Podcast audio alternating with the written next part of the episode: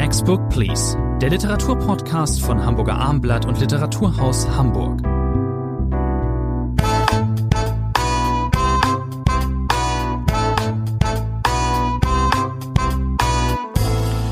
Die neue Folge, die erste Oktoberfolge. Wir sprechen heute, wir, das sind Rainer Moritz und ich, Thomas André, wir sprechen heute über einen neuen Roman von Daniel Kehlmann, der heißt Lichtspiel, erschienen bei Rowold, über Theresia Moras neuen Roman Muna oder Die Hälfte des Lebens, erschienen bei Luchterhand. Und über Tess Gantis äh, Roman, Herr Moritz, wie heißt der nochmal? Der Kaninchenstall. Der Kaninchenstall, richtig. Erschienen The bei Rabbit Hutch. erschienen bei Kiwi. Wollen wir mit dem prominentesten Autor, wahrscheinlich ist das Daniel Kehlmann, mit Sicherheit ist es Daniel Kehlmann anfangen. Also neuer Roman. Daniel Kehlmann ist, ähm, Herr Moritz, einer der wenigen wirklichen Literaturexporte. Der wird ähm, weltweit gelesen, besonders auch im Englisch, englischen Sprachraum, lebt ja auch teilweise in New York. Nun hat er sich ein neues ein Thema vorgenommen, das erstmal auch ziemlich, ähm, ja, ziemlich populär ist, wo man erstmal gleich denkt, das wird sich auch international gut vermarkten lassen. Es geht erstmal um die Nazi-Zeit und es geht um G.W. Papst, Georg Wilhelm Papst. Genau, Ähm, und da muss ich Ihnen schon gleich mal widersprechen. Was ist daran populär? Seien Sie ganz Nazis ehrlich. gehen seien, immer. Ja, Nazis gehen immer. Aber G.W. Papst, ich weiß, Sie sind umfassend gebildet, Herr André, sagte Ihnen der Name G.W. Papst wirklich viel vor ich, Beginn der Lektüre? Das hatte ich mir hier auch auf, äh, aufgeschrieben, die Frage, wir kennen alle Murnau und Lang. Ich kann aber sagen, ich kannte auch Papst. Das liegt aber eigentlich nur an dem Zufall, dass ich in der Uni ein, äh, ein Seminar über die Weimarer Republik und ähm, das Kino besucht habe. Also Papst sagte mir durchaus etwas. Man weiß, dass er zusammengearbeitet hat mit Greta Garbo, ähm, die freudlose Gasse. Und ähm, das war schon ein, ein ähm, aus Österreich stammender, ähm, sehr wichtiger Regisseur. Wir wissen ja, dass damals das äh, für eine Zeit deutsches Kino Avantgarde und tonangebend war. Die seltsame Geschichte oder die spezielle Geschichte bei Papst war halt, und daran, da merkt man auch schon, was könnte einen Autor, was könnte jemanden, der dieses Leben betrachtet, daran reizen. Der kam relativ früh raus aus dem Dunkeldeutschland, aus dem Deutschen Reich, Mitte der 30er, war dann in Hollywood, wie auch seine Kollegen, und ging dann aber zurück, während alle versuchten aus Europa, diesem Kontinent, in dem sich ein Krieg ankündigte und die Untaten der Nazis in irgendeiner Form, ähm, alle wollten raus, er kam zurück über Frankreich und landet dann wieder im Reich und dann stellte sich die Frage, was macht er jetzt? Wie geht er damit um? Er möchte eigentlich Künstler sein, er möchte seine Karriere vorantreiben, er kann nicht nichts tun, aber um das zu tun, muss er Filme mit Nazi-Touch drehen, muss man so auszudrücken. Wie haben Sie die äh, Lektüre empfunden? Also, die ist ja speziell, äh, man kann sagen, sie ist sehr filmisch, ein relativ dickes Buch, an die 500 Seiten. Wie macht Kehlmann das? Dieses Leben äh, in Literatur zu übersetzen? Er ist ja, das muss man vielleicht voranschicken, ein Meister des historischen Romans. Das heißt, er hat sich immer wieder, oder sehr häufig zumindest, historischen Figuren gewidmet. Der berühmte Roman über Gauss und Humboldt, wir erinnern uns alle, auch wenn es fast 20 Jahre schon äh, zurückliegt. Dann war Till, das große Werk über den 30-jährigen Krieg, der ist ja ganz weit zurück, und jetzt 20. Jahrhundert. Sie haben die Rahmenbedingungen ja genannt. Ich glaube, man kann vorausschicken, äh, auch äh, was Sie gerade gesagt haben, das ist ein großer Stoff. Das ist ein großer Stoff. Das ist ein Buch natürlich über einen Mann, äh, der berühmt war und der dann sich angepasst hat, der der noch auch nach dem Zweiten Weltkrieg noch etliche Jahre, zwei Jahrzehnte gelebt, auch da Filme gedreht hat. Äh, wohl, das habe ich nachgelesen, sehr unterschiedlicher Qualität. Sie haben die großen Stummfilme aus den 20er Jahren erwähnt. Er hat aber auch sehr komische, merkwürdige Sachen äh, gedreht. Und er hat dann eben äh, diesen Rückschlag in Hollywood bekommen. Das erzählt Kehlmann auf die für ihn typische Weise. Das heißt sehr dialogstark. Man kann eine gewisse Schnitttechnik auch natürlich sehen. Das heißt, er hat, glaube ich, versucht, soweit man das auf die Literatur übertragen kann, filmische Techniken, da ist er auch nicht der Erste, auf die Literatur, auf das Erzählen zu übertragen. Das heißt, wir haben immer wieder Kapitel, die wechseln mit unterschiedlichen Protagonisten. Aber wir begleiten relativ kontinuierlich diesen äh, Papst mit seiner Frau äh, seinem Sohn. Äh, das endet alles nicht sehr glücklich, weil diese Zeit vor allem in Österreich äh, dann zum Debakel wird und er in Berlin versucht dann anzuknüpfen.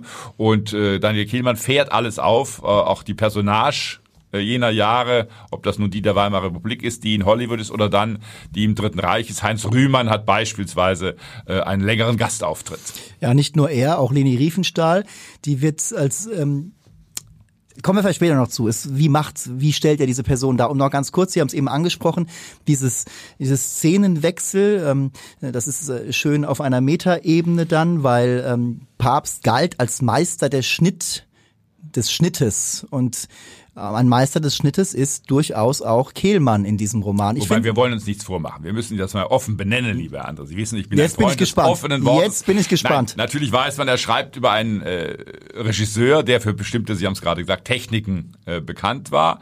Und dann ist natürlich der natürliche Reflex des Kritikers zu sagen, oh ja, diese Schnitte haben wir ja auch im Roman. Ich kenne aus den letzten 20 Jahren gefühlt 120 Romane, ja. die mit dieser Schnitttechnik arbeiten, mit wechselnden Kapiteln, mit wechselnden Protagonistinnen-Kapitel, die sozusagen immer wieder zurücklaufen auf das die stimmt. Hauptfigur. Also so hyperoriginell ist das, was Daniel Kehlmann macht. Ist es nicht, nicht, aber Kehlmann macht äh, dieses Meta-Ding drauf und er benennt es auch. Das ist ja relativ deutlich. Er macht das nicht subtil. Es, dieser Roman ist eben auch eine Hommage ans Kino selbst, wie dieser Roman letzten Endes relativ vieles ist. Unter anderem eben auch ein Porträt der Nazi-Zeit und ein Porträt der Leute, die dort auftraten. Dort gibt es Goebbels, dort gibt es Riefenstahl und was macht er? Er macht das relativ grell. Das sind alles natürlich auch furchterregende Figuren. In diesem Roman wird die Frage nach Moral gestellt. Moral ist das Thema und dieser Roman moralisiert auf diese Art und Weise auch, aber überhaupt nicht nervig. Diese Figuren sind absolut lächerliche Knallchargen teilweise. Leni Riefenstahl wird absolut lächerlich dargestellt als Schauspielerin, die äh, sich für viel besser hielt, als sie eigentlich war. Das ist in dieser Penetranz, in dieser Boniertheit, wie sie auftritt, auch irgendwie komisch. Ich fühlte mich teilweise mit den Nazis, die da sehr laut auftreten, eben auch die niederen Ränge, nicht jetzt die VIP-Nazis, durchaus an Filme von äh, Tarantino erinnert, die ähm, auch immer einen komischen Aspekt hatten. Das ist nicht der erste wahrscheinlich, aber es ist einer, der einem einfällt. Und das ist auch in diesem Roman so. Kehlmann hat sich danach in Interviews geäußert jetzt schon. Da bringt er Charlie Chapman ins Gespräch und sagt, natürlich muss man über diese Leute auch lachen können. Ich habe bei diesem Roman durchaus öfters gelacht und ich finde ihn übrigens, um das auch mal ganz klar in offenen Worten hier zu sagen, ich finde ihn sehr gelungen. Ich war vorher skeptisch, aber das ist schon eine die, ja, Sie würden jetzt sagen, das ist keine kühne Konstruktion. Ich finde in Teilen schon, weil er ja wirklich, das ist, das ist die Romanhandlung erstreckt, erstreckt sich über mehrere Jahrzehnte und er sucht sich die sinnbildlichsten, die symbolhaftesten Szenen aus. Ich erinnere an diese Szene in Berlin, äh, in Berlin, in Paris. Er, sie kommen zurück, sie reisen zurück ins, ins Reich, wollen eigentlich gar nicht dahin. Seine Frau schon mal überhaupt nicht. Sind sie in in Paris und dann sitzen sie dort zusammen mit Leuten wie Zuckmeier und das ist natürlich alles diese, diese Dialoge hat er sich alle ausgedacht, aber sie sind sehr gut ausgedacht. Dialoge sind alle in diesem Roman sehr, sehr gut. Nicht nur lustig, auch teilweise sehr traurig, sehr tragisch. Ich finde, das ist gelungen. Finden Sie den Roman insgesamt nicht so gelungen, Herr Moritz? Das würde ich, so weit würde ich gar nicht gehen. Ich, es ist, glaube ich, ein sehr süffig erzähltes Buch. Es ist humorvoll, da würde ich Ihnen äh, sofort zustimmen. Das kann Kehlmann auch Figuren zu zeichnen. Äh, es ist aber in dieser süffig erzählten Weise, äh, man kann sich das Ganze schon selber wieder als Film gut vorstellen. Ja, so ist es wohl, äh, ja. Dieser Hauptfigur Papst, das ist darauf fast ein bisschen angelegt, hat man den Verdacht. Sie haben das Grundthema angesprochen, dieses Moral- und Politikthema. Wie weit gehe ich äh, als Mensch, als einst mal sehr bekannter, prominenter Regisseur, um weiter im Geschäft zu bleiben? Wie weit biedere ich mich der Macht an? Auf welche Kompromisse lasse ich mich ein. Das ist ja bei Heinz Rühmann auch schon öfters diskutiert worden. Äh, das ist also, das muss man ganz klar sagen, so neu nun auch nicht. Ich habe, ich glaube, schon mal etliche Sachbücher oder Romane der letzten 30 Jahre gelesen, wo es genau um diese Thematik geht. Äh, am Beispiel Leni Riefenstahl hat man sozusagen die, die Negativfolie mhm. äh, ganz oft schon beschrieben. Also diese Frage, wie weit lässt man sich ein, wie weit macht man sich selber schuldig, indem man Filme dreht, die jetzt keine Nazi-Propaganda-Filme offensichtlich offensichtlich waren, aber die sozusagen einen Touch hatten, die in diesem Gedankengut äh, mitgeschwommen sind. Das alles habe ich, glaube ich, und Sie, Herr André, auch, das weiß ja, ich, das schon mal gelesen in unserem Leben. Deswegen war ich auch Das heißt, dass diese Geschichte ist äh, gut geplottet, gut konstruiert, das kann Daniel Kehlmann, da muss man überhaupt keine Sekunde darüber streiten. Sie ist nicht schreiend originell erzählt, sie ist auch nicht sehr mutig erzählt. Till, der Roman über den 30-jährigen Krieg, war ein viel kühneres Buch von Daniel Kehlmann in meinen Augen. Und der Stoff äh, ist immer wieder lesenswert. Die Leute, Deutschen lesen gerne über diese Zeit. Die Amerikaner werden das wahrscheinlich besonders gerne lesen, so wie Sie gesagt haben. Aber ich kann dem Roman weder inhaltlich noch erzähltechnisch äh, besondere Originalität zuschreiben. Man liest es gern. Punkt. Ist aber auch ein Roman, der durchaus seine Aktualität beanspruchen darf, ist natürlich nicht immer das Entscheidende. Aber über Nazis und Rechtsdrall reden wir ja jetzt gerade. Sie haben gerade Till erwähnt, da warte ich übrigens immer noch auf die, soll ja eigentlich als Serie mal rauskommen, ist, wart, lässt immer noch auf sich warten, aber Sie haben recht, dieser Roman hier, der ist auch ähm, durchaus auf Verfilmbarkeit äh, angelegt. Ich finde, dass ähm, alles, was Sie sagen, mich hat das vorher auch skeptisch gemacht, weil man äh, dieses Thema eben äh, so gut kennt. Aber hier ist es eben wie aus, ist alles wie aus einem Guss. Und ähm, ich finde dieses, man liest es gerne, es gibt eine gewisse Durchlesbarkeit dieses Stoffes, die, die man da konstatieren kann, um einen Begriff Wolfgang Herrndorfs zu verwenden. Also mich hat das schon sehr überzeugt. Das ist aber die Frage, genau. Äh, ja? André, kann man heute nach so vielen Büchern über das Dritte Reich, nach so vielen Büchern über dieses Thema auch dieses Romans, äh, darf man, äh, man darf alles, aber soll man, ist das äh, ästhetisch angeraten, einen Roman über diese Zeitschrift, der sie, ich greife Ihre Formulierung auf, wie aus einem Guss ist. Nein, ich finde, man sollte, wenn man äh, sich ein Autor äh, als Autor wie Daniel Kehlmann der ja mit den Großen der Weltliteratur immer auf einer Höhe stehen will, dann muss man mehr riskieren, dann muss man mehr tun, als einen so süffig geplotteten äh, Roman Jetzt wird interessant, weil ich glaube, er wird so Leute wie Ian McEwan, die bezeichnen Kehlmann als ihren deutschen Lieblingsautoren. Ich finde das manchmal, ich denke dann auch viel darüber nach. Ähm, ich finde, Kehlmann ist ein Autor wirklich von Rang, aber manchmal denke ich dann doch, ja, wenn Leute wie McEwan das sagen, die kommen aus, wir wissen ja oft, englische Romane sind weniger zerdacht oder sind einfach nicht deutsch. Das ist, die schreiben süffiger. Und das macht er eben auch. Vielleicht ist es gerade der Punkt. Und vielleicht schreibt Kehlmann schon längst für ein internationales Publikum und weiß, so läuft's eben besser, wenn ich das so mache. Das äh, ist aber egal. Das ist trotzdem ein sehr gelungenes äh, Buch. Wird sich am Ende zeigen, welchen Rang es im Gesamtwerk von Kehlmann einnimmt. Ähm, ich bin bei Daniel Kehlmanns äh, Lichtspiel bei starken acht Punkten. Ich gebe sechs Punkte. Ach, das ist aber nun wirklich sechs Punkte. Ja. So, ich behaupte bei der nächsten Autorin. Von eins bis zehn, lieber Herr André, ist sechs Punkte in der oberen Range. Wir, ja, ja gerade so. Ähm, ich gehe davon aus und ich prophezeie mal, dass wir bei der nächsten Autorin auch eine sehr bekannte Autorin Theresia Mora, dass wir uns da wahrscheinlich einiger werden. Ihr neues Buch heißt ähm, Muna oder die Hälfte des Lebens. Da muss ich jetzt mal, ich glaube, Sie dürfen gleich mal paraphrasieren, kurz zusammenfassen, was es da geht. Ich schiebe schon mal vorweg, das ist eines der Bücher, ist mir wirklich extrem aufgefallen, bei dem man vielleicht am leichtesten, schnellsten davon wegkommt, wie ist das gemacht, warum ist das vielleicht besonders gut gemacht und dann vielleicht nur noch über die Figuren redet, als wäre man in einem Lesezirkel, ich liebe Lesezirkel, aber wie früher auch im Deutschunterricht, äh, Unterricht, da haben wir da irgendwann nur noch über die Figuren geredet und dass dieser Roman ist, weil er so prägnante, interessante, um es mal so zu sagen, Figuren hat, der ist, legt es geradezu darauf an. Ein wirklich ein sehr außergewöhnlicher Roman. Herr Moritz, um was geht es denn? Zum ersten muss man, glaube ich, sagen, das ist ganz wichtig, wenn man Theresia Moras Werk kennt, dass wir eine weibliche Hauptfigur haben. Muna. Muna Apelius, äh, eine junge Frau, die im gleichen Jahr wie Theresia Mora geboren ist, Anfang der 70er Jahre. Wir erinnern uns, äh, äh, Theresia Mora ist in den letzten äh, 15 Jahren bekannt geworden durch eine Trilogie mit einem Mann im Mittelpunkt. Darius Kopp, das war dieser IT-Ingenieur für den Mittelteil Das Ungeheuer, hat sie dann auch den Deutschen Buchpreis 2013 äh, bekommen. Und dann hat sie aber schon angekündigt, vor zwei Jahren äh, in ihrem tagebuchartigen Band Fleckenverlauf, dass sie nun drei Romane schreiben wolle mit einer Frau im Mittelpunkt. Nicht mit der selben Frau, das ist ganz wichtig, sondern mit Wechseln offensichtlich. So der Plan. Ob der Plan dann auch umgesetzt wird, werden wir sehen in den nächsten fünf, sechs Jahren. Und jetzt, wie gesagt, der erste Band, wenn man so will, dieser neuen Trilogie. Und wir haben eine Frau im Mittelpunkt, das ist diese Muna. Wir sind äh, in der Endphase der DDR. Wir haben ja in diesem Herbst äh, einen großen Zulauf an Romanen, die mit der DDR, mit der alten oder der jüngeren DDR zu tun haben. Wir sind in einer fiktiven DDR-Stadt namens Jüris. Dort wartet diese Muna im Frühjahr 1989 auf ihre Volljährigkeit. Sie wird 18 werden, das ist für sie der Startpunkt. Sie hat äh, schwierige Kämpfe mit ihrer Mutter, die am Theater arbeitet, äh, dem Alkohol zugetan ist, auszufechten. Und äh, nun passiert das einschneidende Erlebnis in diesem Frühjahr 1989. Sie versucht journalistisch Fuß zu fassen, hospitiert in gewisser Weise in einer Redaktion und da lernt sie den äh, ein gutes Stück älteren Magnus kennen. Französischlehrer, Hobbyfotograf, später wird er versuchen, eine akademische Lehre einzuschlagen.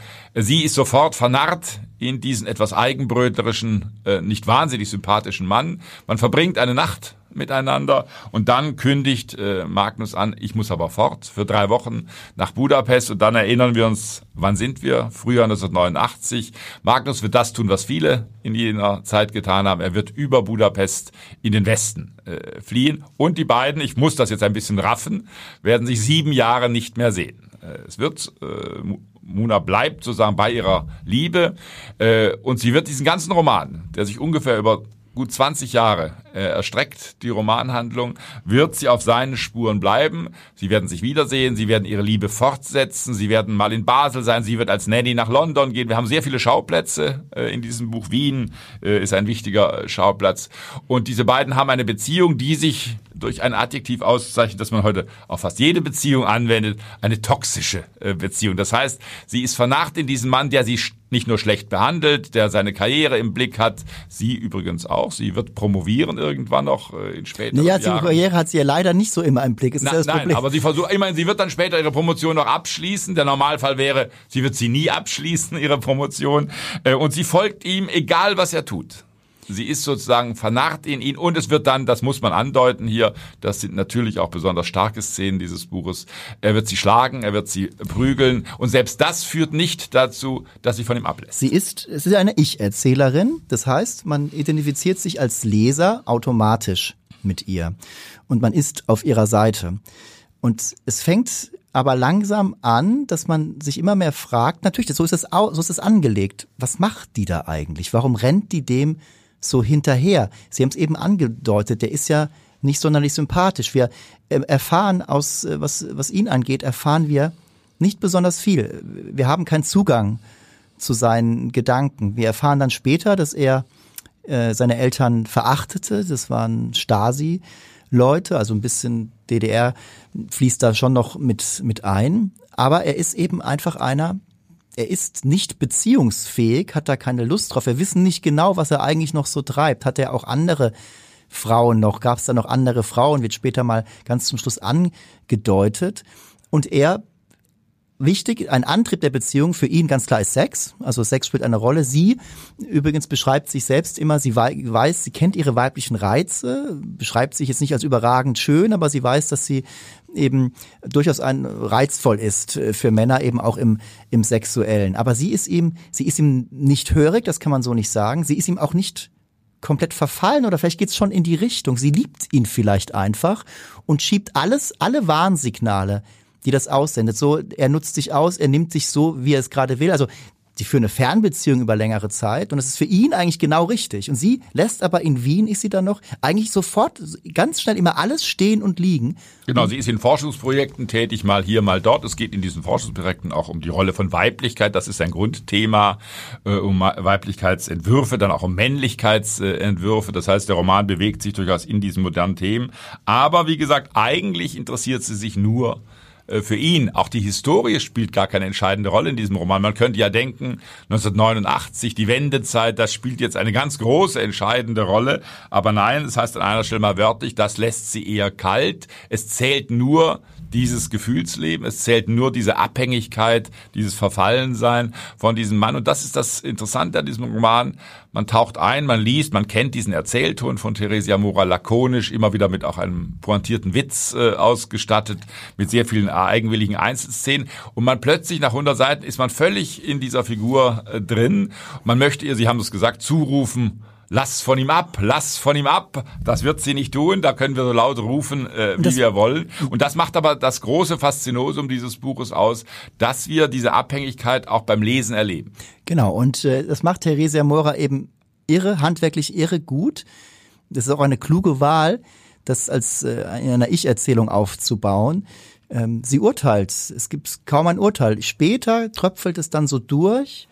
Da gibt es natürlich auch ähm, Freundinnen, Bekannte, die das sehen, was dort passiert und dass vielleicht zum Beispiel irgendwann ähm, er auch eine Freundin von ihr angräbt äh, und ähm, dann sagen die, stoßen die, sagen zu ihr, Mensch, das geht doch so nicht und wie auch immer, aber sie schiebt das weg und es ist immer wieder so, dass sie halt sein Verhalten entschuldet, exkulpiert und den Fehler noch bei sich sucht. Und das ist natürlich, na, das ist ein klares Alarmsignal.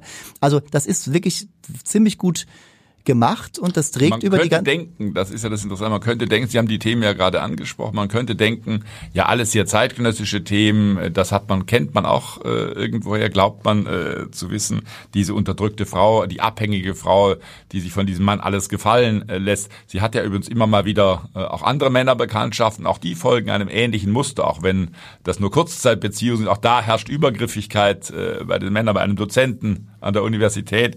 Also das ist durchaus durchgängig. Sie hat diese Frauenrunden, aber es ist eben nie äh, an, an der Gefahrlinie kitschig zu werden, klischeehaft äh, zu werden. Das, das kann diese Autorin großartig diese sehr aktuellen, modernen Themen so einzubauen, dass es trotzdem eine unglaublich äh, lebendige Geschichte ist. Die Frage ist, und das habe ich vorhin angedeutet, man ähm, bleibt sie eigentlich sympathisch? Oder ist, geht sie einem als Leser irgendwann so auf die Nerven mit ihrem Opferstatus, den sie noch nicht mal sieht, dass man einfach denkt, so jetzt reicht's mir aber auch. Also dieser Roman legt es auch darauf an, zu emotionalisieren. Man kann den nicht einfach so ganz nüchtern lesen. Man verhält sich dazu als Leser. Das ist natürlich bei guter Literatur eigentlich sollte, sollte das sehr oft so sein, aber hier ist es auf eine Spitze getrieben, die ich so oft nicht äh, finde. Und das äh, ist deswegen, ist es, deswegen sagte ich vorhin, es ist wirklich ein außergewöhnliches Buch, äh, bei dem man selbst als Leser dazu verführt wird, viel stärker zu urteilen als vielleicht die Autorin oder die Figuren, die dort auftreten. Sie ist, was man früher in der Dramenanalyse genannt hat, ein gemischter Charakter, äh, der eben auch diese Seiten hat, äh, dass man gar nicht verstehen kann. Wir haben es am Anfang gesagt, äh, warum sie so handelt, wie sie handelt. Für mich ist das ein Buch mit sehr starken acht Punkten. Ich bin bei sehr starken neun Punkten. Kommen wir zum äh, dritten äh, Titel für heute, einer, der im Sommer bereits erschienen ist, Tess Ganti, der Kaninchenstall. Seine amerikanische Autorin, Anfang 30, hat den National Book Award für dieses Buch bekommen. Ähm, es geht äh, die Hauptfigur, es gibt mehrere Figuren, die hier in den Mittelpunkt äh, rücken, aber eine dominiert, das ist Blondine, eine äh, junge Frau, die ähm, knapp an, äh, Anfang 20 ist, hoch äh, talentiert, lebt im mittleren Westen in Indiana, in einem fiktiven Ort, ähm, also in dem Teil Amerikas, in dem, der nicht floriert, um es mal so zu sagen, im Rust Belt, äh, das ist der Teil Amerikas, der auch irgendwie, dem wir Donald Trump zurechnen können. Das spielt hier in diesem Roman keine große Rolle. Man merkt aber, man kriegt die Schwingungen Amerikas ein Stück weit mit. Also es ist kein reicher Ort. Die leben dort eben in einem ähm, Apartmentkomplex, den man als Kaninchenstall bezeichnen könnte. Das ist so ein bisschen die, große äh, Struktur, dass es hier in diesem leben verschiedene ähm, Parteien, die spielen auch eine Rolle. Also hier ein Pärchen mit kleinem Kind, dort eine äh, alleinstehende Frau, dort ein älteres Ehepaar und eben auch die WG, in der Blondine lebt. Äh, Herr Morris, wie fanden Sie dieses Buch? Wie finden Sie es? Erstmal sehr amerikanisch. Das ist ja immer äh, eine Erfahrung, die man häufig macht, wenn man äh, Bücher amerikanischer Autorinnen und Autoren liest. Dann weiß man, die sind geschult, die haben das Schreiben gelernt, die wissen, wie man plottet, die wissen, wie man Zusammenhänge herstellt.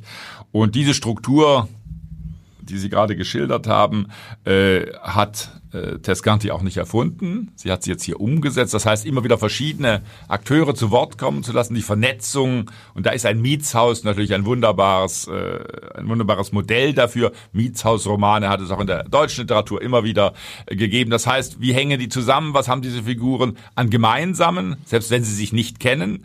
Das ist ein Thema, diese Einsamkeit, dieses äh, Verlassensein in gewisser Weise.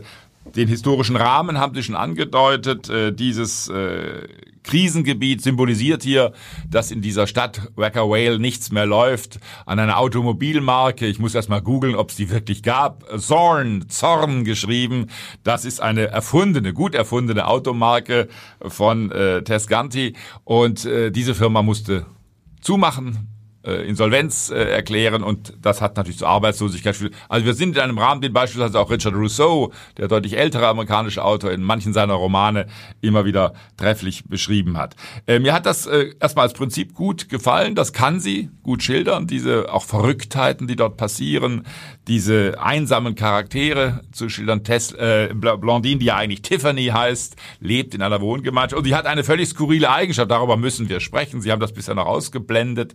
Äh, sie hat äh, eine Lesevorliebe, die wenig Figuren der amerikanischen Gegenwartsliteratur zahlt. Sie interessiert sich für die mittelalterliche Mystik und ist eine begeisterte Leserin von Hildegard von Bingen. Und da merkt man ein Motiv dieses Buches, dieses Wegkommen vom eigenen Körper, von der eigenen, äh, vom eigenen Ungenügen das ist natürlich ein Thema dieses Buches äh, schlechthin. Und da bietet die Mystik, ob sie sie richtig liest oder nicht, ist völlig wurscht. Daraus wird ausführlich äh, zitiert. Bietet diese Lektüre der Mystiker äh, eine große Gelegenheit, sich zu versenken, sich aufzugeben, selber zu verschwinden. Den Körper zu verlassen, das spielt am Ende eine Rolle. Aufs Finale kommen wir jetzt aber nicht zu sprechen. Dieser Roman ist in Amerika sehr gelobt worden. In Deutschland gab es gemischte Rezensionen. Ähm, bei mir ist es ganz klar so, dass ich die sprachliche Ambition Tescantis absolut wertschätze. Ich finde, dieser Roman ist sehr gut geschrieben. Sie wagt etwas. Und sie macht aber auch ziemlich viel. Man äh, es gab den Vorwurf der Überkonstruiertheit. Natürlich fängt das, äh, fällt das auf, wie viel in dem Roman drin steckt. Ähm, da gibt es zum Beispiel auch eine MeToo-Geschichte. Ähm, Blondine ist auch nicht zuletzt die, die sie ist. Sie ist äh, zunächst mal ohne Eltern aufgewachsen, war auch in Pflegefamilien. Ähm, und ist also hat eine gewisse emotionale Obdachlosigkeit vielleicht, aber das ist schon Psychologie jetzt, warum aber auch nicht. Sie ist anfällig, sie findet dann ihren Lehrer ziemlich toll, der Lehrer findet sie auch toll, sollte das aber nicht, dann kommt es auch zu einer sexuellen Beziehung. Das ist ähm, und er serviert sie ab. Man muss er serviert so sie ab und das ist diese Episode, die sich durchaus über einige Kapitel erstreckt und später flammt das auch wieder auf. Äh, sieht man trifft sich wieder. Ähm, das ist sehr gut und sehr nachvollziehbar äh, erzählt. Da sind wir nah an Blondine. Es gibt aber auch in diesem Roman ähm, Joan Kowalski. Wir Joan Kowalski, Joan, Joan Kowalski, Kowalski und also schießen Sie los, Herr Moritz. Nein, Joan Kowalski, auch eine Figur, die dort lebt, auch eine einsame äh, Frau, die einen sehr schönen Job hat. Sie arbeitet äh, na, als eine Art Content Managerin auf der Website äh, restinpeace.com. Das heißt, sie kontrolliert, dort erscheinen Nachrufe. Sie ist dafür auch zuständig, die Kommentare zu den Nachrufen äh, zu zensieren, auch in gewisser Weise. Das heißt, da soll nichts Schlimmes stehen, da soll niemand, äh, man soll ja über Tote nur Gutes sagen oder zumindest nichts Böses sagen. Das kontrolliert Joan Kowalski, ob da etwas Unbotmäßiges äh, zu lesen ist. Und einmal ist sie etwas spät dran. Da ist eine berühmte Serienschauspielerin, äh, Mrs. Blitz, ist gestorben. Und äh, da gibt es dann äh, Kommentare, die sagen, ja, so war sie gar nicht. Sie war eine schreckliche Person. Das ist doch alles verlogen, was hier steht. Äh, das äh, kommentiert sie oder zensiert sie zu spät. Und ihr Sohn, der Sohn der Schauspielerin, äh, Moses Robert Blitz, auch ein sehr guter Name, hat nun die Schnauze voll und er will äh, im wahrsten Sinne des Wortes sich rächen an dieser armen Joan Kowalski, die ein kurz mal geschlafen hat. Das ist auch noch ein wichtiger Strang, weil Sie gesagt haben, ist dieser Roman überinstrumentiert? Ja, er hat für mich schon zu viele Ebenen, zu viele Aber Nebengeschichten, zu vieles. Das ist gut erzählt, das habe ich mit Vergnügen gelesen. Haben Sie das, das bei Foster, bei Foster Wallace auch gesagt? Mit dem wird sie ja verglichen durchaus zu Recht, obwohl es nicht ganz so überbordend ist. Haben Sie das bei Infinite Chest auch gesagt, dass das alles zu viel ist und so? Nein, aber der Roman hat andere Ambitionen nochmal als dieser. Das ist literarisch, äh, würde ich bei Foster Wallace sagen, da ist, ist nochmal drei Spuren kecker und kühner als das, was Tescanti tut. Diese Schnitttechnik Technik, wir haben Herrn Kehlmann vorhin erwähnt, dieses Wechseln äh, der Mietspartei, das ist gut gemacht. Das sind vielleicht an Stoffen manchmal etwas äh, zu viel des Guten. Es hat großartige Szenen. Es gibt eine Szene, wo einer, ein junger Mann sein Lebensglück findet. Er verlässt die Schule und er verbringt einen Tag bei Ikea. Und das ist der schönste Tag, den er in seinem Leben je verbracht hat, bei Ikea rumzuliegen auf den Sofas, herrlich diese Hackbällchen zu essen. Das sind natürlich Szenen, die von diesem Grundthema einer existenziellen Einsamkeit sehr anschaulich erzählen. Ich finde, sie hält die Fäden bemerkens, bemerkenswerte Art und Weise in der Hand. Sie haben eben ähm, Moses Robert Blitz angesprochen. Da kann man noch zu sagen, darf man auch verraten, das ist natürlich eine vollkommen bizarre Figur. Und das ist aber sehr originell wird er hier eingeführt und wird er hier vorgeführt oder er darf vorführen, was er eben so tut. Er rächt sich ja nur, er will sich ja nicht nur in Joan Kowalski rächen und da gibt es dann dieses Finale, über das wir nicht mehr verraten. Er rächt sich ja auch an anderen Leuten. Und was macht er? ich habe es gar nicht, der, der, der schmiert sich mit so, so Signalfarbe oder was ein, dringt dann bei Leuten ins Haus an und zappelt da nachts rum und erschreckt die tüchtig. Stellen Sie sich mal vor, das wäre bei Ihnen zu Hause, Herr André. Äh, hat man keine Lust drauf, aber die Figur ist auch äh, mit äh, ökonomisch interessant, auch in Szene gesetzt. Also da werden schon ein paar mehr Sätze über ihn verloren, auch über die Begegnungen, die er hat, zum Beispiel äh, mit einem Pfarrer dort vor Ort. Ähm, wir erfahren viel über die Beziehung zu seiner Mutter, von diese, diese, dieser, die war glaube ich ein Kinderstar und wurde dann, bei ganzes Leben war sie ein, eine erfolgreiche Schauspielerin. Er stand immer in ihrem Schatten. Sie war eine Mutter, die ihn wirklich ver, verwahrlosen ließ. Das war eine komische Art von Liebe, die sie gezeigt hat. Auch das fand ich durchaus überzeugend. Alles ziemlich überzeugend. Ich bin von diesem Roman eigentlich ziemlich angetan. Vor allen Dingen, ich würde jetzt wahrscheinlich bei meiner Bewertung, würde ich wahrscheinlich auch sagen, ja, gebe ich vielleicht eine gute sieben, aber nein. Ich gebe eine gute Acht. Auch als, auch als Reaktion darauf, dass manche diesen Roman meines Erachtens so kritisch gesehen haben. Ich erwarte von dieser Autorin noch einiges. Tescanti ist äh, ein Name, den man sich merken muss. Sie sind heute von einer Großzügigkeit, die so auffallend ich. ist. So bin ich. Wir haben aber bei Tescanti gesehen, diese Schnitttechnik, die Sie vorhin so gepriesen haben bei Daniel Kehlmann, die gibt's auch bei anderen Autorinnen und Autoren. Sieben Punkte von mir. Na, immerhin. Das war die neue Folge von Next Book Please. Rainer Moritz und ich verabschieden uns und wünschen wie immer, Sie wissen es, gutes Lesen.